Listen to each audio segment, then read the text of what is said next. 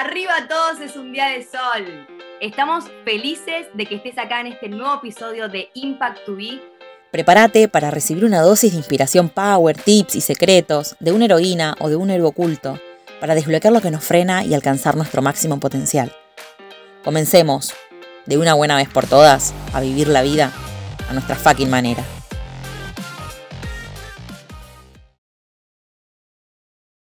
Bueno, Vic, bienvenido al nuevo episodio de Impact to Be. Gracias por estar acá. Y contame cómo estás, si estás preparado, porque ahora te voy a presentar para todas las personas que no te conocen. Bienvenido, bienvenido. Qué entusiasmo.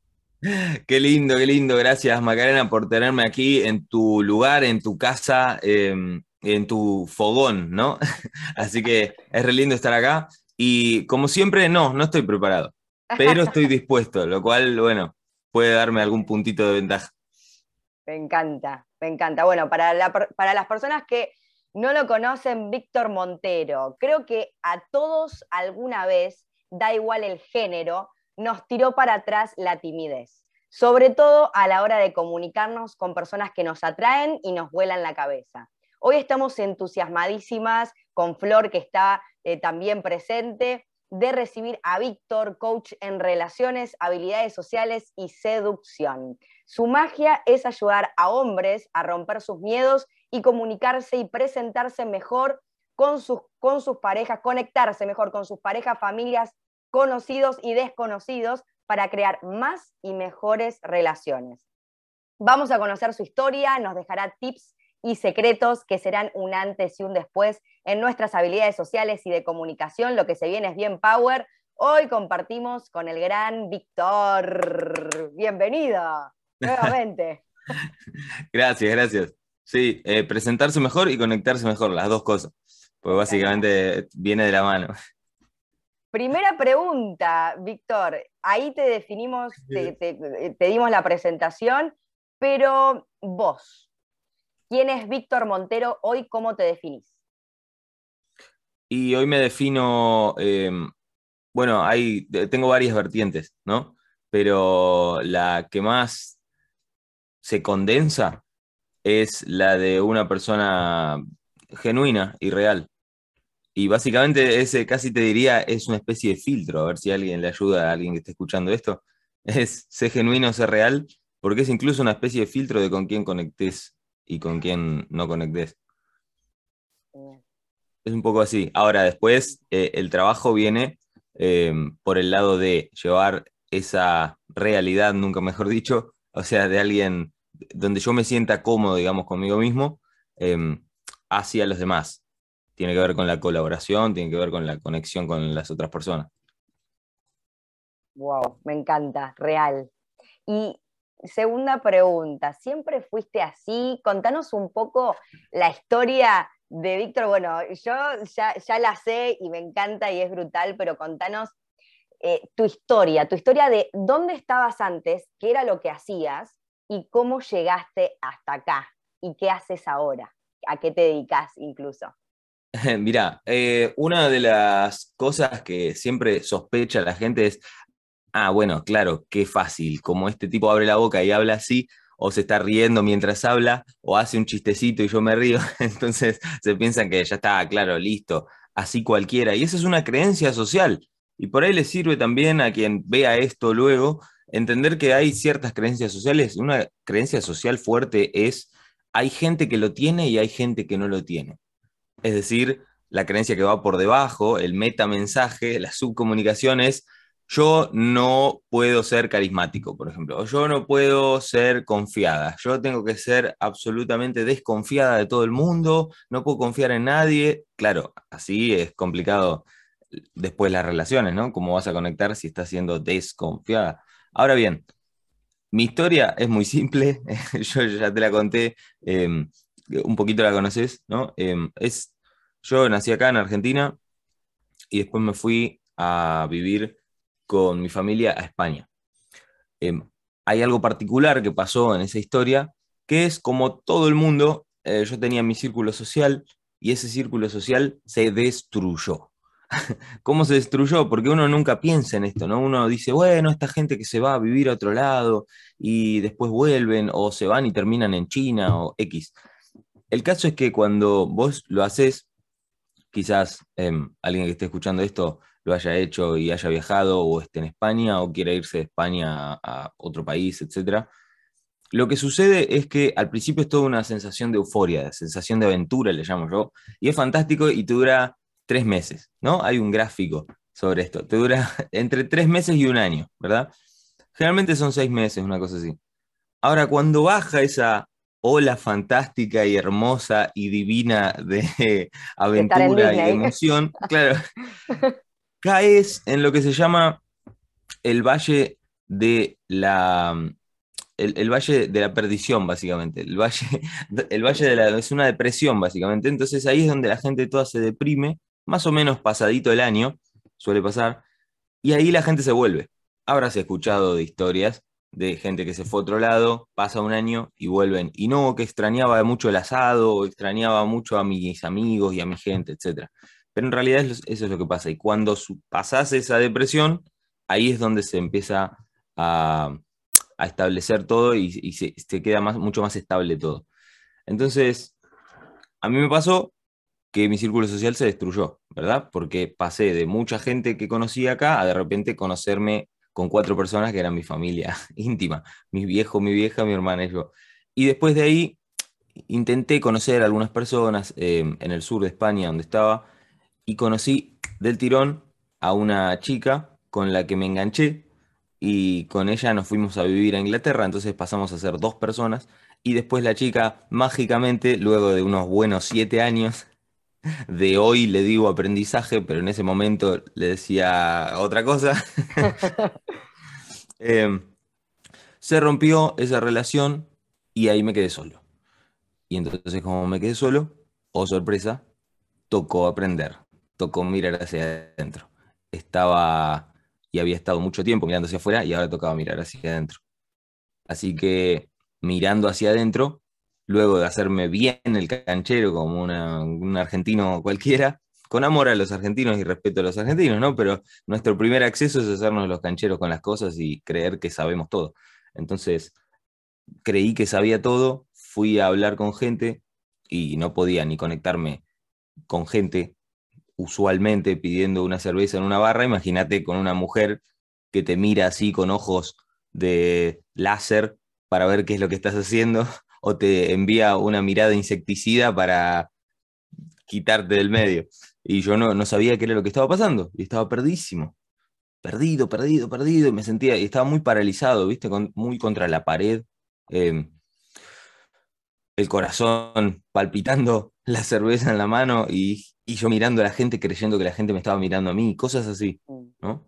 Em, así que tocó aprender, tocó eh, conocer a varios mentores, uno en especial em, que me cambió la vida totalmente con unos cursos, obviamente tocó usar tiempo ahí, em, tocó invertir dinero ahí y fue una vuelta de tuerca que no esperaba es decir, hacerme cargo de mí mismo y aprender realmente no solo a ser responsable, sino a comunicar.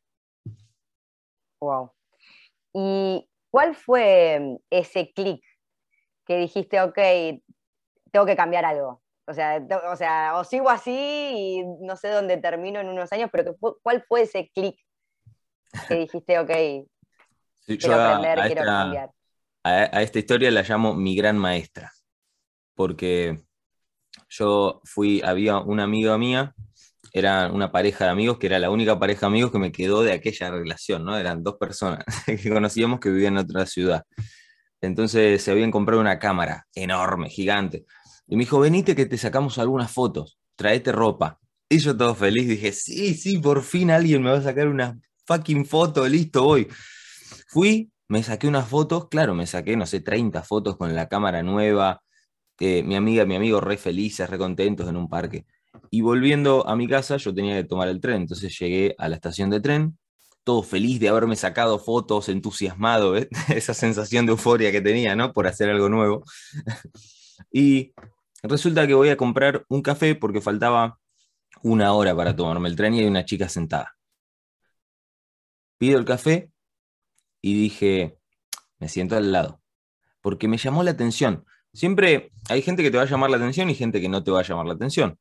Y yo ya venía dentro de este tema y dije, mm, no, o sea, venía apenas, había, había escuchado cómo hablar mejor, cómo comunicarme mejor, cómo hablar con una chica, algún videíto, alguna cosa así. Entonces dije, me siento al lado. Listo.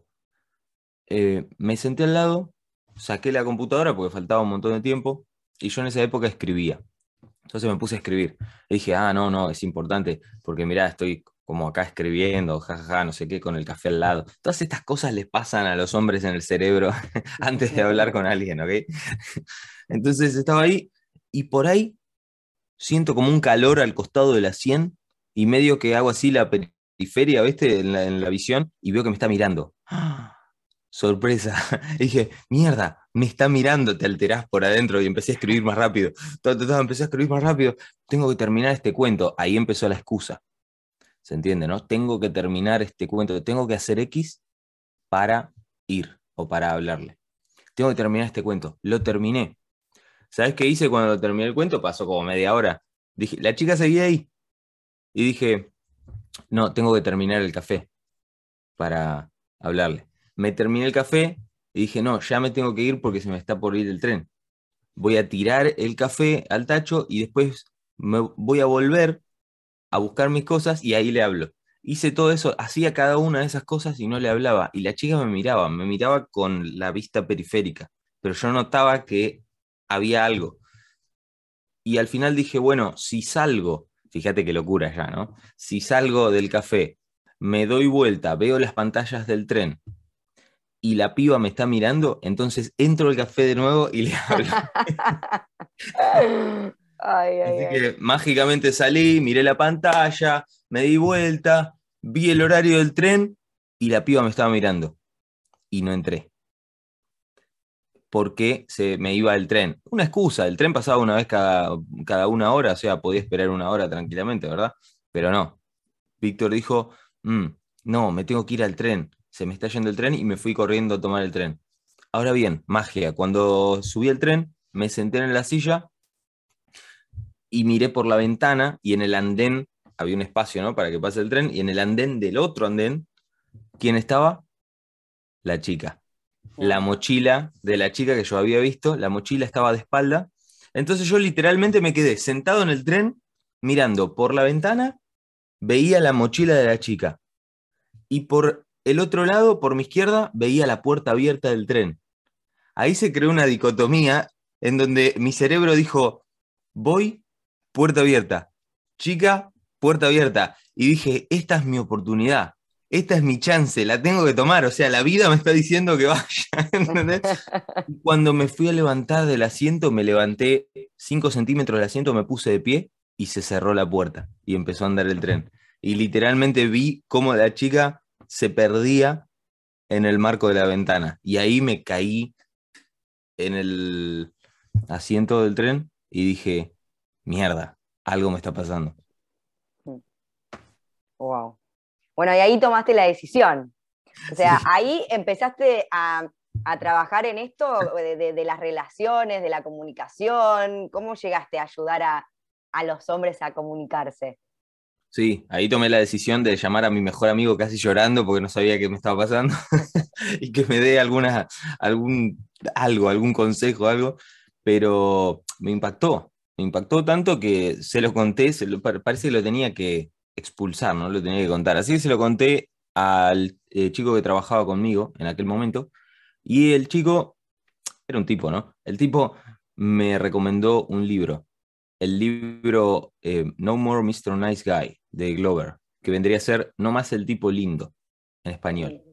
Recomiendo a los hombres que estén escuchando esto, em, si quieren mejorar sus relaciones, sobre todo su relación puntual con uno mismo, ¿no? Aprender a decir que no, que no te pasen por encima. Está escrito específicamente para hombres, por eso no se lo recomiendo a las mujeres, pero si quieren, ojéenlo porque está bueno, para que vean las cosas que pueden, le pueden suceder a un hombre también. Eh, no más el tipo lindo de Glover. Y ahí, bueno, me impactó tanto que empecé a leer y de un libro salté a otro y de otro libro salté a otro y de ahí a información en internet Y hasta que en algún momento eh, me llamó mucho la atención lo que hacía una persona, Tom Torero, en Londres. Yo vivía relativamente cerca de ahí. Entonces dije, bueno, voy a ir a entrenar con este tipo y que me ayude físicamente y presencialmente porque cambia también. Es muy lindo toda la información, bravo, bravo, pero puedes estar leyendo 20 años y no accionas nada y dije, y acá me voy a trabar. Así que fui y en realidad, viste, Maca, no se trata de aprender algo que uno no tiene. Se trata de recordar cosas que uno había olvidado. Así que eso fue lo que pasó. Qué potente, me encantó, me encantó. Che, vamos, eh, a, raíz de todo lo que contaste, una pregunta que tengo preparada acá, que es, había una oportunidad, ¿no? O sea, algo que necesitabas solucionar para tu vida.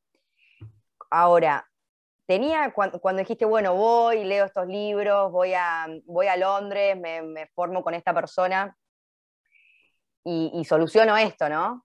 ¿Estabas ¿Cómo, estabas? ¿Tenías miedo? ¿Estabas tranquilo? Eh, ¿Tenías todo resuelto? Cuando incluso después te empezaste a dedicar a esto, ¿no? O sea, contame un poquito eso de la primera vez y después cómo empezaste, cómo diste el paso de dedicarte a esto y si tenías todo claro, un plan o...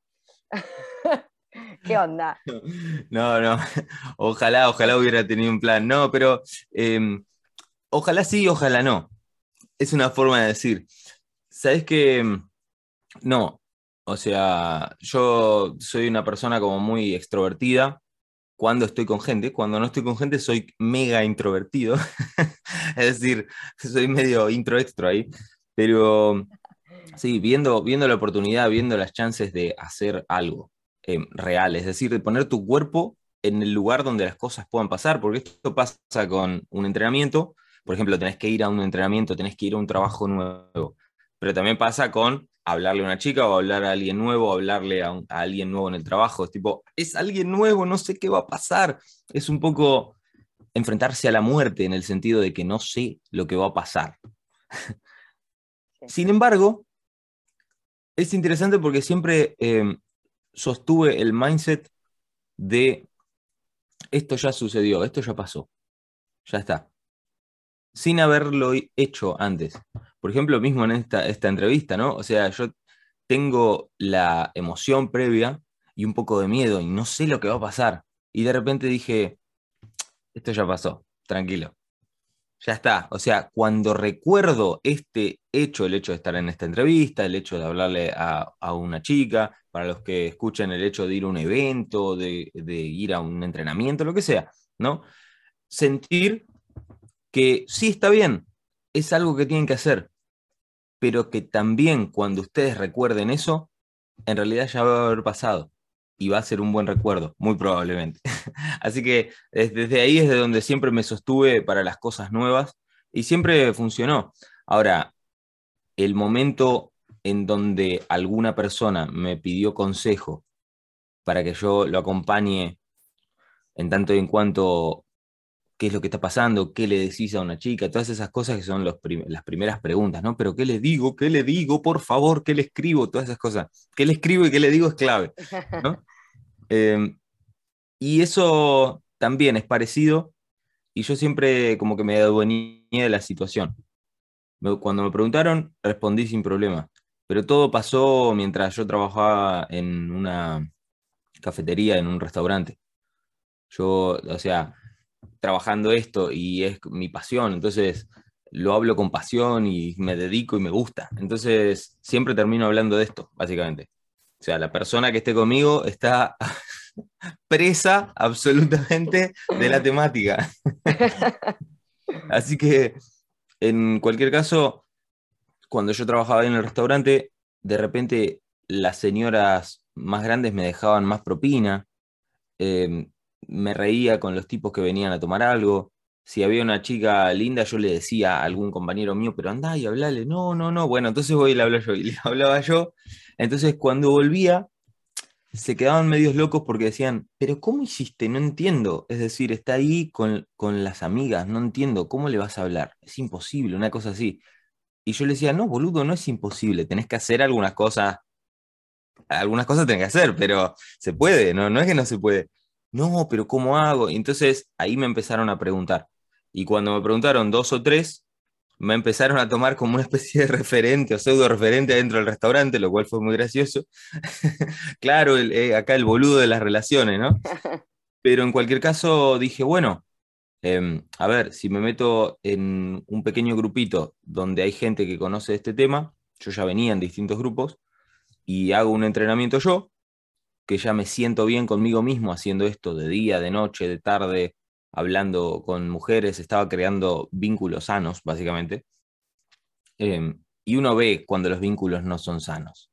Uno ve cuando se sube al tren y se, se siente una pareja y está el nene en el medio y se miran para la mierda y creen que el nene no capta nada porque no hablan y el nene está captando todo y es una esponja. O sea, uno lo nota ya. digo, puta madre, boludo, estaría bueno que los vínculos sean sanos. Entonces, ahí mismo adentro del restaurante yo me di cuenta que me pedían consejo. Por ahí un chico que trabajaba ahí me pedía consejo con qué, hacer con su pareja, que su pareja yo no la conocía, estaba afuera. Entonces dije, bueno, voy a hacer un entrenamiento. Ya está. Y saqué el entrenamiento y funcionó. Hubo varias personas que se anotaron y pequeñas charlas. Primero, esto también, ¿no? Porque hay gente emprendedora que va a escuchar esto. Esto también, si están empezando, eh, las charlas al principio yo hice charla para dos personas y se hace igual, como si hubieran 200. Da igual, es así. Dos personas, una mesa, perfecto. Esta es la temática, esto es lo que vamos a hablar. Preguntas. y la charla se hace sin problema. Eh, y lo mismo cuando sacas un producto, etc. Así que esa es un poco la recomendación y eso fue lo que pasó. Eh, potentísimo, potentísimo porque a veces el, emprendedor, la emprendedora cree que tiene que tener todo perfecto, he estado ahí, que tenés que tener todo perfecto y, capaz que si tenés dos personas te bajoneás o, cosas así. Y, me parece que la mentalidad e, es, muy importante.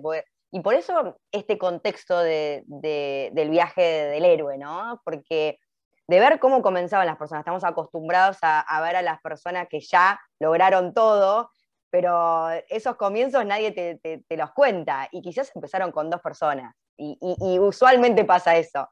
Eh, entonces está buenísimo, está, muy bueno. Y, ahora te, te pregunto, ¿cuáles dirías que fueron los pasos claves que diste para descubrir lo que te gusta y vivir de eso? Mm, interesante. Pasos claves creo que fue, eh, el impacto emocional me llevó a una introspección superficial, porque después necesité del mentor para hacer la verdadera introspección. Necesité un acompañamiento. Eh, si no, se puede hacer solo, pero tardás como 50 años. Entonces, no está mal, está bien. Si vos vas a hablar con un señor que tiene mucha experiencia, que tiene 80 años, y sí, es un maestro genial, pero claro, tuvo toda la vida aprendiendo eso. este, y, capaz que lidió de otras maneras con esos impactos, etc. ¿no? Pero a lo que voy es, introspección es, es clave. Porque si no, bueno, ni siquiera sabes dónde estás o, o, qué sentís o qué es lo que intuís que te pasó o de dónde viene eso o aquello, ¿no? O qué creencias estás sosteniendo. Eh, ¿Qué creencias te convienen quizás? Y qué creencias no te convienen. Y listo, y, dentro, incluso dentro de la introspección hay, hay periodos, ¿no? Hay periodos de momentos wow, de wow, qué zarpado. Después hay periodos de culpa, de donde echas la culpa afuera. No, porque mi mamá me dijo, y ahí tirás mierda afuera. Después te echas la culpa a vos. Soy un estúpido, tendría que haber, etc. Entonces, hay fases, pero la introspección es clave.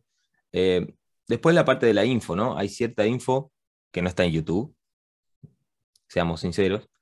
Incluso te digo, hay, hay mucha info que no está en Internet. O sea, en Internet hay sobre información, ya que estamos hablando de esto, eh, pero hay muchos libros, uno tiene la creencia de que está todo en Internet, de que los libros están todos en Internet. No están todos los libros en Internet. es interesante. Eh, pero hay info clave que vas a requerir. Cosas que quizás vos no conociste o no sabes o tenés que saber, entonces te vas a tener que sentir un inútil, básicamente. Para los hombres es muy difícil sentirnos inútiles porque nos medimos con la competencia, es decir, si soy, soy competente con esto, lo puedo arreglar, lo puedo hacer, básicamente. Entonces sentirte un inútil es duro. Pero vas a tener que hacerlo. Entonces, absorber nueva info, em, quizás se rompan creencias ahí con la nueva info, y después eh, tomar acción. Y ahí es donde el mentor se nombra mucho, sospecho porque cubre varios de estos lugares, te acompaña en varios de estos lugares. El mentor, el coach, el coach es más la metodología, ¿no? Pero un mentor es un proceso. Entonces, el mentor te puede dar una patada en el culo cuando necesites una patada en el culo, pero te puede dar un apoyo cuando necesites un apoyo. Y ahí están las dos vertientes donde vos vas a tener que pasar. Si estás haciendo introspección, número uno, si estás haciendo, estás eh, obteniendo nueva información, número dos, de cosas que quizás no sabías o no te contaron, o te olvidaste o no te convenía saber por tu creencia, entonces descubriste con una cortina para no verlo, y vas a tener que tomar acción y ejecutar, porque si no ejecutas no hay ningún tipo de resultado, y generalmente la confianza viene después de la ejecución, porque ya conoces un poquito el resultado. Hey, me fue mal, me fue para el orto, no lo quiero hacer nunca más, pero ya lo sabes, y eso te da confianza. Genial, genial. Sabes que mm, eh, leí que, Eminem, la primera vez que salió a, algún escenario, lo abuchonearon y dijo, nunca más voy a volver, no lo voy a hacer nunca más, que dijo eso. Y bueno, después ya sabemos el resultado, ¿no? Pero es, brutal, me encanta. Me encanta. Claro, sí, está lleno de... A mí me gusta eh, indagar un poco en las biografías, sobre todo en la parte puntual y personal, ¿no? Em, de, grandes artistas. Es, increíble, es increíble, pareciera que, que todos han pasado por cosas así duras. Siempre hay momentos de quiebre, ¿no? Eh, y si no les sucedió cuando eran chicos, les sucede luego. Es interesante. Si de repente, eh, de repente está, tienen todo y explota todo, les revienta la vida y tienen 8 años y de repente a los 15 pasa algo a los 20 pasa algo que les cambia el asunto y tienen que saber lidiar con ello. Tal cual. O sea, es que se me vino, a, raíz de lo que decís, se me vino, bueno, la, que, la, mm, creadora de, de, la serie Grey's Anatomy, por ejemplo, ella siempre dice que nunca se sabe qué tipo de personaje o el carácter que va a tener el personaje hasta que no pase por una situación quiebre. O sea, que no sabes, ¿no? Es como que, y, me encanta, e, está buenísimo, está buenísimo. Ahora, en base a, esto de descubrir lo que te gusta, lo que dijiste, el punto 3 de actuar, ¿qué crees que es lo que más frena a las personas a tomar acción? A salir de la zona de confort y a arriesgarse o lanzarse a lo desconocido. Em, creo que es el rechazo que vendría a ser la, clásica, ¿no? Al menos en, mis temáticas, en mis dominios, el rechazo es la clásica, le decimos así directamente. Eh, lo desconocido y el que dirán, que se ha vuelto bastante clásico. Ahora, lo desconocido eh, lo linkeo yo con la, con la muerte, ¿no? La gran desconocida. Es algo más simbólico, ¿no? Entonces, claro, si no sé lo que va a pasar, ¿cómo voy yo a pretender a ir a hablar con alguien si no sé lo que va a pasar? O sea, si yo le digo hola a alguien y de repente hay, o sea, en el, en el, rango de posibilidades hay dos extremos. Uno es que me mire y que me diga, ¡Ah, te amo, y otro, pero no lo sé, y otro es que me mire y, se asuste, me ponga cara de asco y me diga, fuck you, salí de acá, te odio. Eh, pero no se sabe, esa es la realidad. Entonces, ¿cómo voy yo a entrar un poquito, un pasito en lo desconocido? ¿No? Eh, se puede hacer progresivo esto, no tiene por qué ser a lo loco. Eh, pero es lo mismo. Y lo mismo cuando das eh, una charla, por ejemplo, ¿no? Es algo desconocido. Pero esto de cuando das una charla se linkea más al que dirán también, que es qué es lo que los demás pensarán de mí. ¿Y qué pensarán? Y nadie lo sabe, porque no leemos pensamiento. Entonces tampoco lo conozco, también es desconocido, se mezcla con el miedo a la muerte, pero es el miedo a que me humillen, básicamente. ¿Qué pasa si yo salgo, digo algo y todo el mundo me señala y se empiezan a reír? Y me bajan los pantalones y me tiran una zanja. ¿Qué es lo que pasa? Me vuelvo loco, claro. Eh, o lo otro, ¿verdad? Que esto lo usan más las mujeres, la ignorancia, es decir, te ignoro. ¿Qué pasa si yo salgo a una sala y la sala empiezan a hablar entre ellos y no me dan bola y yo no existo? No existo. También se linkea con la muerte. Es interesante.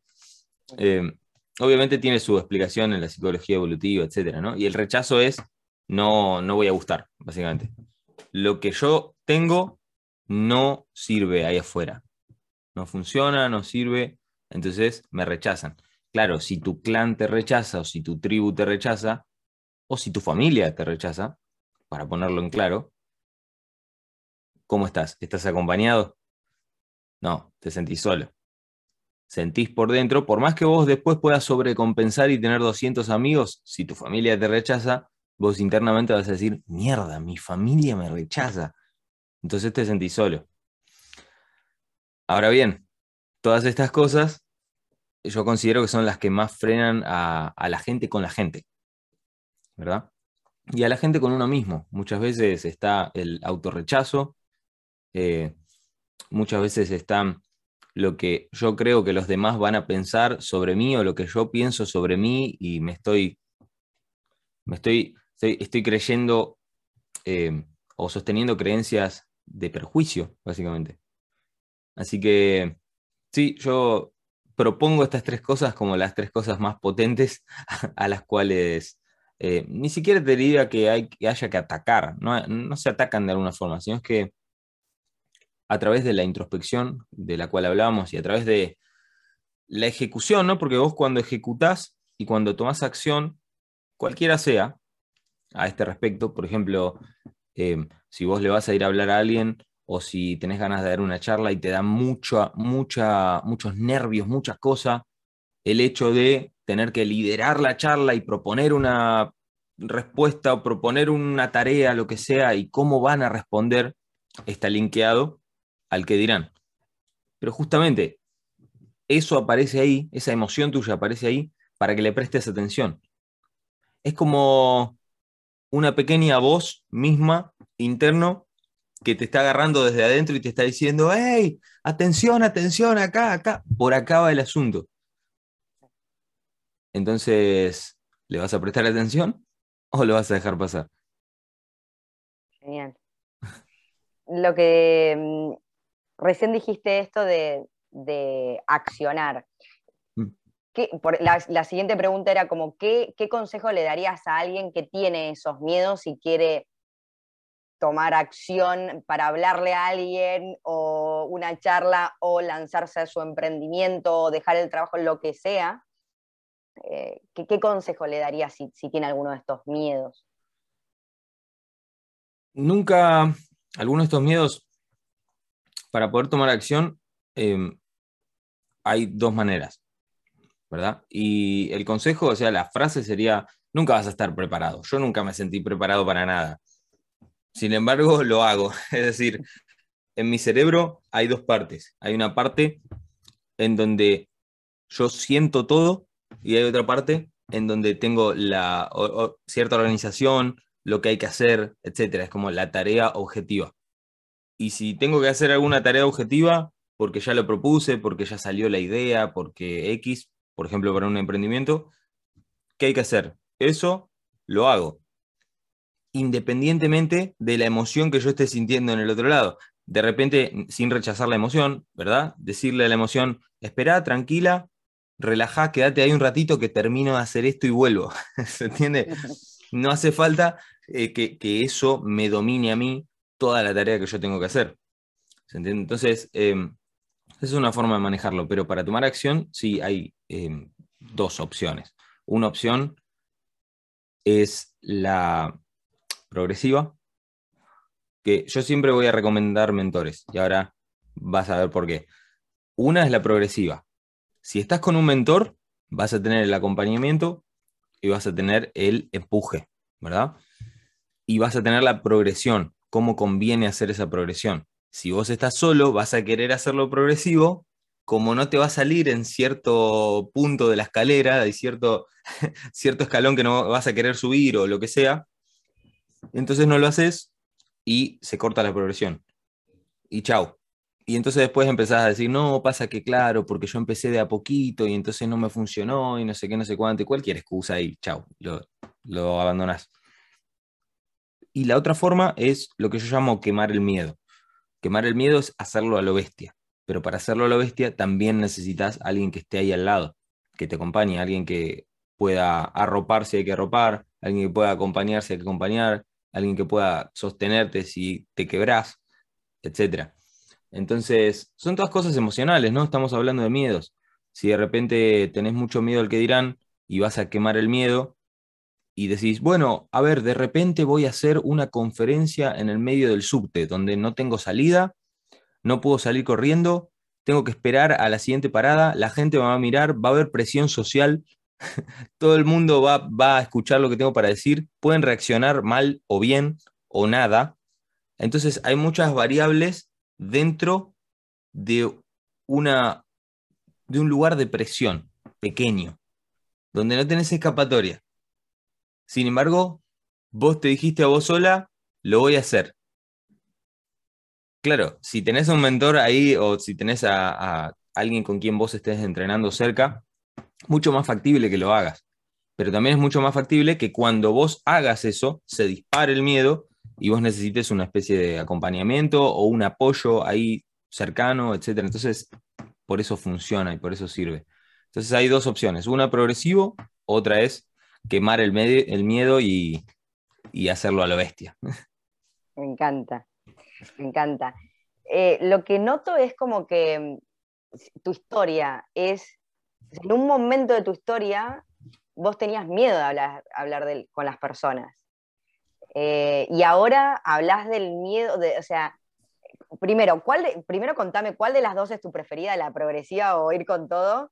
Y en segundo lugar, o sea, ¿siempre trataste el miedo de esta manera o siempre lo habías tratado al miedo como, como en su momento que tenías miedo quizás a hablar con alguien y desde ahí tomaste la herramienta y la aplicaste a todas las áreas de tu vida? Esas dos preguntas se me vienen. A mí me cambió la relación con el miedo, porque esto estamos hablando de relaciones. Y el miedo es una entidad también. Es una entidad dentro de uno. Entonces, ¿cómo te relacionas con eso? ¿Cómo te relacionas con esa persona? Esa persona que se llama Miedo de Víctor 2022, por ejemplo, ¿no? Y yo me di cuenta a mí me cambió mucho la relación con el miedo cuando me di cuenta de dónde venía. Ya sabemos que hay miedos racionales, hay miedos irracionales, es decir, miedo porque te va a atropellar un auto porque te están robando a mano armada, tiene sentido. ¿Por qué? Porque, hey, boludo, me, me pueden matar ahora mismo, hay peligro, peligro, danger, alarma. Entonces, cobra sentido. Pero claro, el miedo a proyectar algo que todavía no sucedió por las dudas, sí, etcétera. Por ejemplo, si mañana tengo que dar una charla y yo tengo miedo porque a ver si alguien en la última fila se pone de pie y se va corriendo de la sala, esas cosas que son como proyecciones de cosas que no sabemos.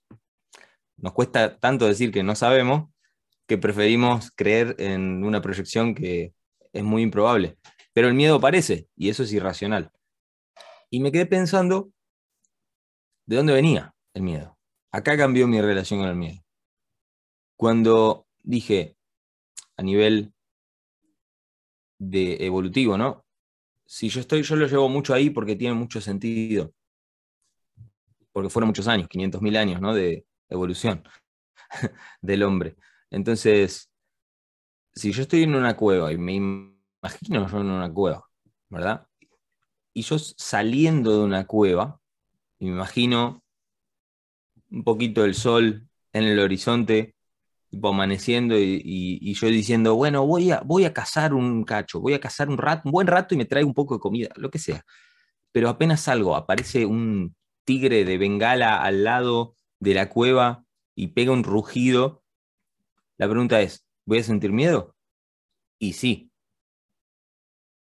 Y sí, porque es real. Está ahí. Me va a atacar a mí y va a atacar a mi familia dentro de la cueva y se lleva todo. Ahora, el tigre, lo irracional vendría a ser el tigre abajo en el monte y yo viéndolo desde arriba de una cueva y diciendo, no, maldita sea, existe un tigre, ¿qué mierda voy a hacer? Em, pero en cualquier caso, cambió la relación cuando me di cuenta que en realidad eso que se dispara, el miedo ese que se dispara, es un indicador. O sea, me está marcando a mí que el momento me importa. Me está diciendo, hey, Víctor, el momento es importante, prestale atención. Entonces me quedé con una frase que también me la pasó mi mentor, hablando de esto, llegamos a una frase que es, el miedo aparece en las situaciones que cuentan. El miedo aparece en las situaciones que cuentan. Y se lo pongo como ejemplo a mis alumnos cuando les digo, ¿por qué no te da miedo hablar con una chica que no te gusta y que odias? Y se quedan mirando como diciendo, no, no sé, no sé. Ah, pero no te da miedo. No, no me da miedo. ¿Y por qué entonces te da miedo la otra, una chica que sí te gusta mucho? Y no sé, porque esa es una situación que para vos cuenta.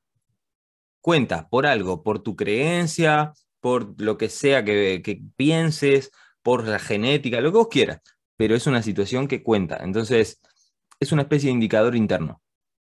Es, hey, despertá, acá hay que hacer algo, acá se puede hacer algo, esto te importa, básicamente.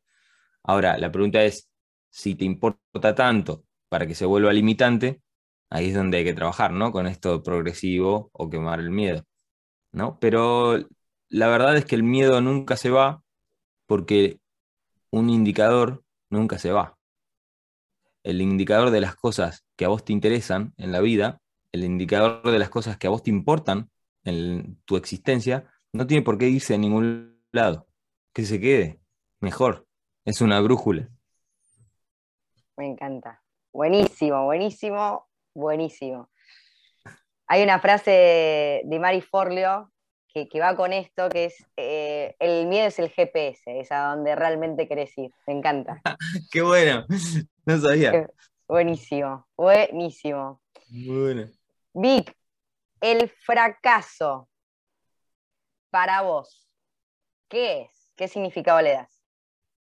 Uh, el fracaso. Em,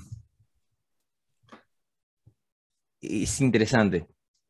A ver, las veces que fracasé, aprendí más que si no lo hubieras hecho. Entonces, también es la relación que tengas con la palabra esa o lo que vos creas sobre eso.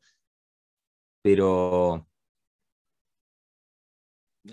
si yo lo tomo más como un fallo, como, como, un, como un quiebre en algún momento del proceso, ¿no? Entonces es como una forma de no hacerlo quizás, porque siempre hay un balance, ¿viste? Siempre hay un feedback o un reporte, nosotros le decimos reporte también, que es básicamente yo quiero hacer algo, lo intento de cierta forma, no me sale, estoy trabado, em, funciona, no funciona, y de repente las veces que no funciona, me pregunto por qué no funcionó, para qué me sirve que no me funcione, o sea que estoy ganando, y eh, qué hice bien y cómo lo puedo mejorar.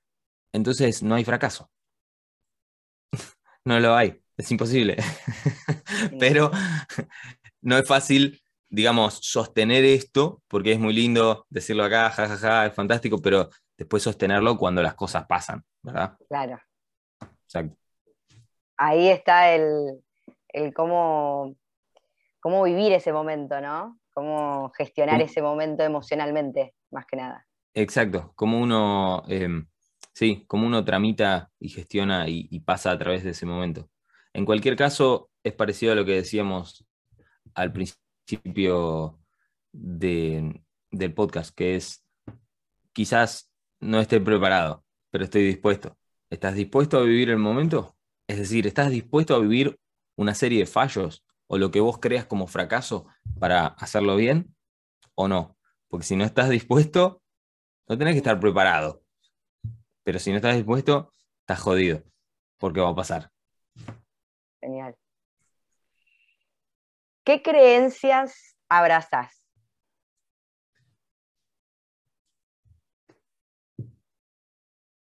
Interesante. bueno, el miedo, el miedo aparece cuando, cuando la situación cuenta, o en situaciones que cuentan. Em,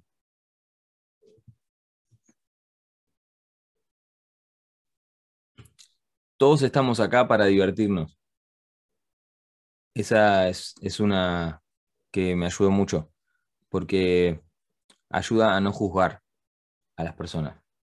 Eh, y también hay otra que viene de la mano, ¿no? Que es, todo el mundo lo quiere hacer bien. O sea, no hay nadie que literalmente lo quiera hacer mal. Me voy al extremo, ¿no? Con los ejemplos. Me voy al extremo de decir que si hay un loco demente en la calle tratando de matar un perro, el tipo quiere hacerlo bien. Y es loco porque cuando digo esto, la gente es como, ¿cómo? ¿Cómo? ¿Matar un perro? No, no. Entiéndanme que el tipo está tratando de hacer eso creyendo que eso le va a servir para algo, hay una ganancia. Es decir, el tipo cree que hay algo ahí que está bien, si no, no lo haría, básicamente. Siempre hay una intención positiva detrás. Exacto, siempre hay una intención positiva detrás. Y esto te lleva a no juzgar y a no juzgar tampoco a nuestros ancestros, que muchas veces eh, los lanzamos como, no, pero ellos eh, no nos ayudaron porque si mi papá hubiera hecho o hubiera estado o etcétera. Y la verdad es que si no estuvo, habría que preguntarle por qué no estuvo. Quizás no podamos tener esa charla. Eh, pero es muy probable que ese tipo o esa mujer en ese momento, hace 20 años, 40, 100, ellos creyeron para ellos que era lo mejor que podían hacer, si no hubieran hecho otra cosa. Claro. Entonces, es así. Y la pregunta es, ¿qué dirán de nosotros dentro de 100 años? Capaz que nos cagan a puteada. Estos estúpidos haciendo radio, qué boludos, no puedo creer. Pero nosotros estamos haciendo lo mejor que sabemos con los recursos que tenemos ahora mismo. Así que no tenemos mucha escapatoria y si llegan a escuchar esto dentro de 100 años, un saludo y, que, sepan que, esto es lo que podíamos hacer, ¿ok? me encanta, me encanta. Vic, ¿te pasa que mm, a veces te sentís bajón, desanimado o lo que sea? Y si pasa, ¿cuándo pasa? ¿Qué haces? Cuando tenés un, día que empezás con el pie izquierdo, por así decirlo. Claro. Eh, no, trato de escapar. no, mentira. Era el peor consejo del universo. Em, sí, a veces pasa. Lo que hago es, si me siento así, eh, si me siento desanimado, pues simplemente, o sea, no me pongo en guerra con eso. Digo, bueno, me siento desanimado, hoy estoy paja, hoy estoy bajón, no pasa nada, ¿qué hay que hacer? Y si hay que hacer algunas cosas, se hacen, y si, si hay que pasar algunas cosas a otro momento, se pasan sin problema, no, no le pongo tanto peso a eso, eh, y veo y noto muchas veces que la gente se autoflagela muchísimo por eso mismo. No, pero yo había dicho que, y, y como, tranquilo. si estás sintiendo algo que te está invadiendo y es fuerte, en serio, respetalo, está perfecto, no pasa nada. Entonces, eso puede pasar. Y la otra es hacer introspección. Si noto que el bajón es usual, hago eso que dije eh, recién, y si noto que no es usual y que es más potente, que es más como, hey, hay algo que está pasando Em, que todavía no estoy pudiendo identificar, por ejemplo, alguna emoción que no estoy identificando, porque si, estoy enojado me doy cuenta que estoy enojado. Si estoy feliz me doy cuenta que estoy feliz. Pero a veces que no sabes lo que te está pasando, hay veces que es, bueno, emoción desconocida. y no pasa nada. Es desconocida, es, una, es, otra vertiente. Pero hay que hacer introspección porque si estás notando que está pasando algo y te haces el boludo, ahí viene toda la parte de, evadir, ¿no? De hacerte el tonto, de poner excusas, entonces estás repitiendo esas historias anteriores, no, no pasa nada, tranquilo, y vos te sentís absolutamente intranquilo, no tiene sentido. Entonces, si vas a ser real, si vas a ser genuino, ¿te sentís intranquilo? Perfecto, anda al sillón, sentate, cerra los ojos, ponete una música y empezá a sentirte intranquilo. Ya que está pasando, que pase en serio. Y después hay una parte mental, obviamente, que es eh, tratar de no solo identificar eso que es, sino es ver de dónde viene y todo ese tema, ¿no? Pero bueno, eso ya es más introspección mental. Pero a mí me gusta mucho la introspección emocional. Me refiero a que vos estás sintiendo algo, loco, sentilo. ¿Estás sintiendo algo, flaca, ahí del otro lado? ¿Te sentís nerviosa porque no sé qué? Bueno, sentí los nervios. No te pongas a llamar al primo y a ir al chino que había que comprar bananas. No me importan las bananas, no me importa nada. me encanta. Me encanta, me encanta. Espectacular.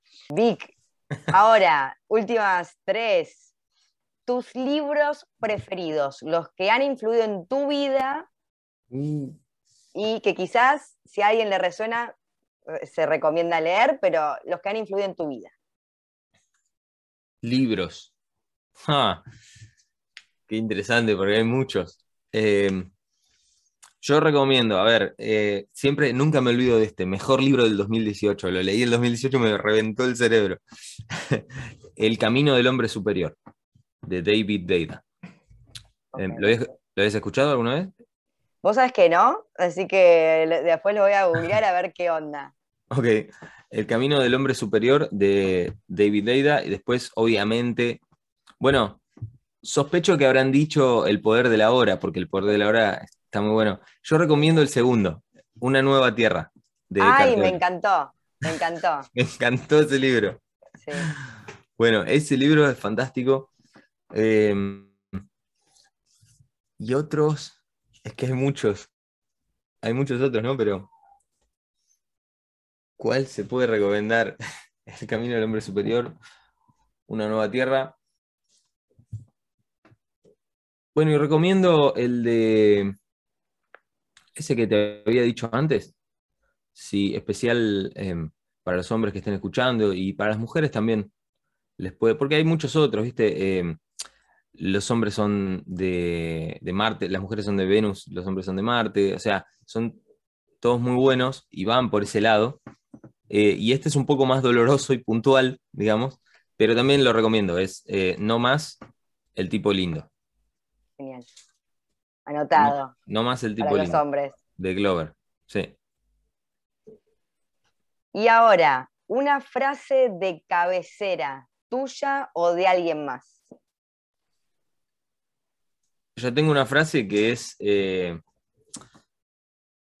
se empezó a recorrer por ahí, pero que sí que me ayudó mucho. Y no te la dije, es parecida, pero no te la dije cuando hablábamos de esas frases de, creencias, ¿no? Que es, eh, el mundo es mi amigo. El mundo no viene, no, no le debes nada, nadie te debe nada, el mundo no te tiene por qué dar nada, el mundo no es tu enemigo, el mundo no es tu guerra, el mundo es tu amigo. Amo, me encantó.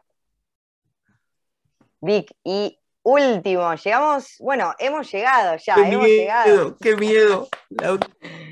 La... última es, bueno, parece que la, última es lo que vos nos quieras regalar, una mini, como una mini masterclass de unos minutos de, tu, de tu zona de genialidad, de tu tema por excelencia, o, o, un consejo, una última recomendación que quieras hacer. Lo, son eh, unos minutos del tiempo que vos quieras. Yo acá estoy libre, los minutos que quieras de lo que nos quieras regalar.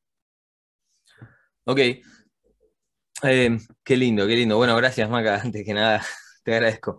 Mirá, em, con respecto a esto, yo quiero dejar en claro algo sobre los elementos, porque siempre, siempre las preguntas clásicas es, bueno, ¿qué tengo que hacer? Y luego, ¿cómo lo hago? ¿Verdad? Y es interesante porque también, obviamente, que a mí me vienen buscando por habilidades sociales y bueno, pero ¿cómo hago? Pero quiero entrar dentro de las habilidades sociales.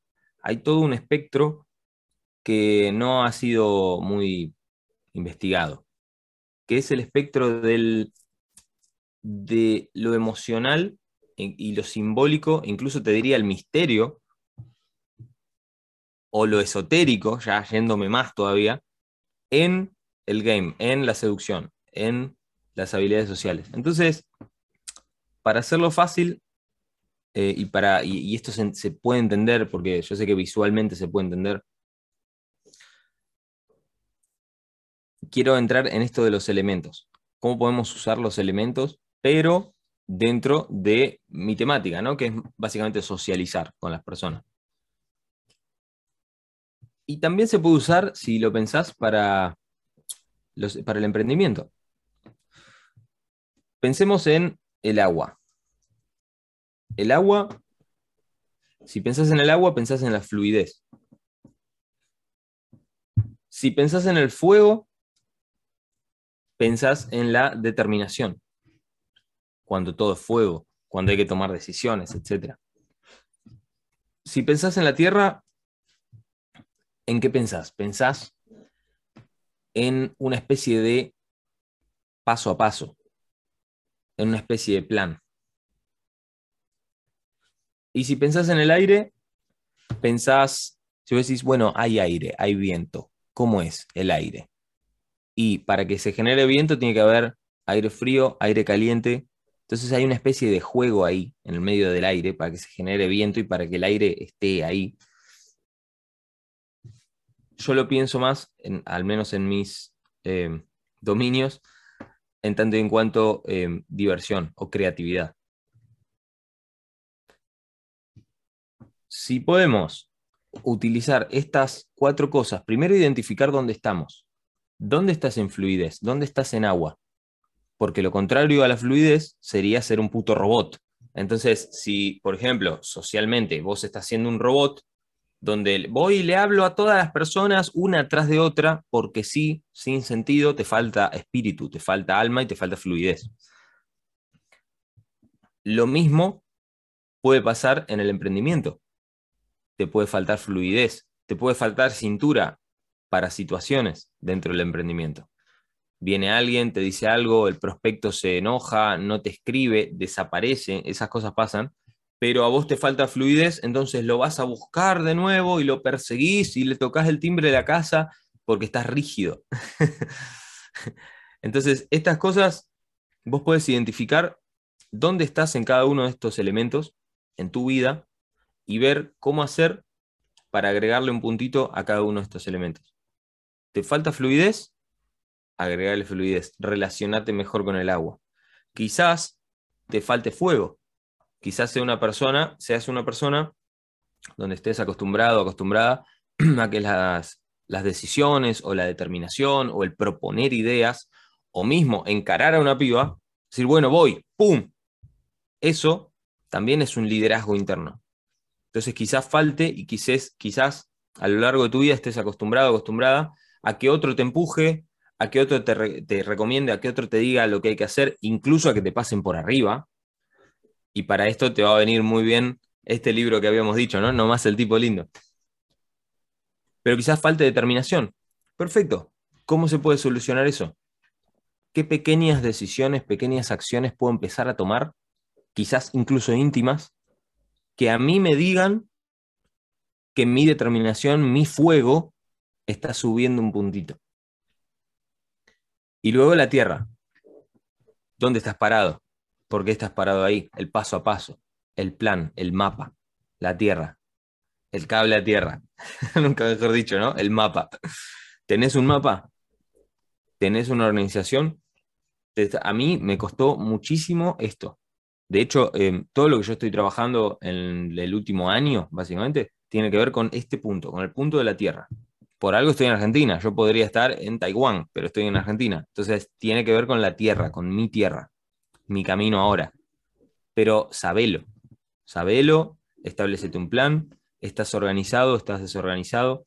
Em, a mí me ha pasado mucho tiempo antes que no me tomaba el tiempo para organizarme, porque decía, no, pará, yo quiero hacer algo, yo quiero, no quiero organizarme y perder el tiempo, entre comillas, para luego ir y hacer. Bueno, error.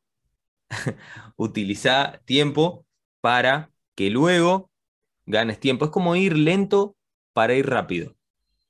Ir lento para ir rápido, pero la tierra, paso a paso. ¿Qué cosas puedo hacer? Yo incluso te diría simbólicamente. Quizás estés súper organizado ahí del otro lado, súper organizada, pero nunca te saques los zapatos y ponga los pies en el pasto. Y cierres los ojos y te quedes ahí un minutito. A ver qué pasa. A ver cómo se siente la tierra. Bueno, hacelo. Si te falta tierra, hacelo.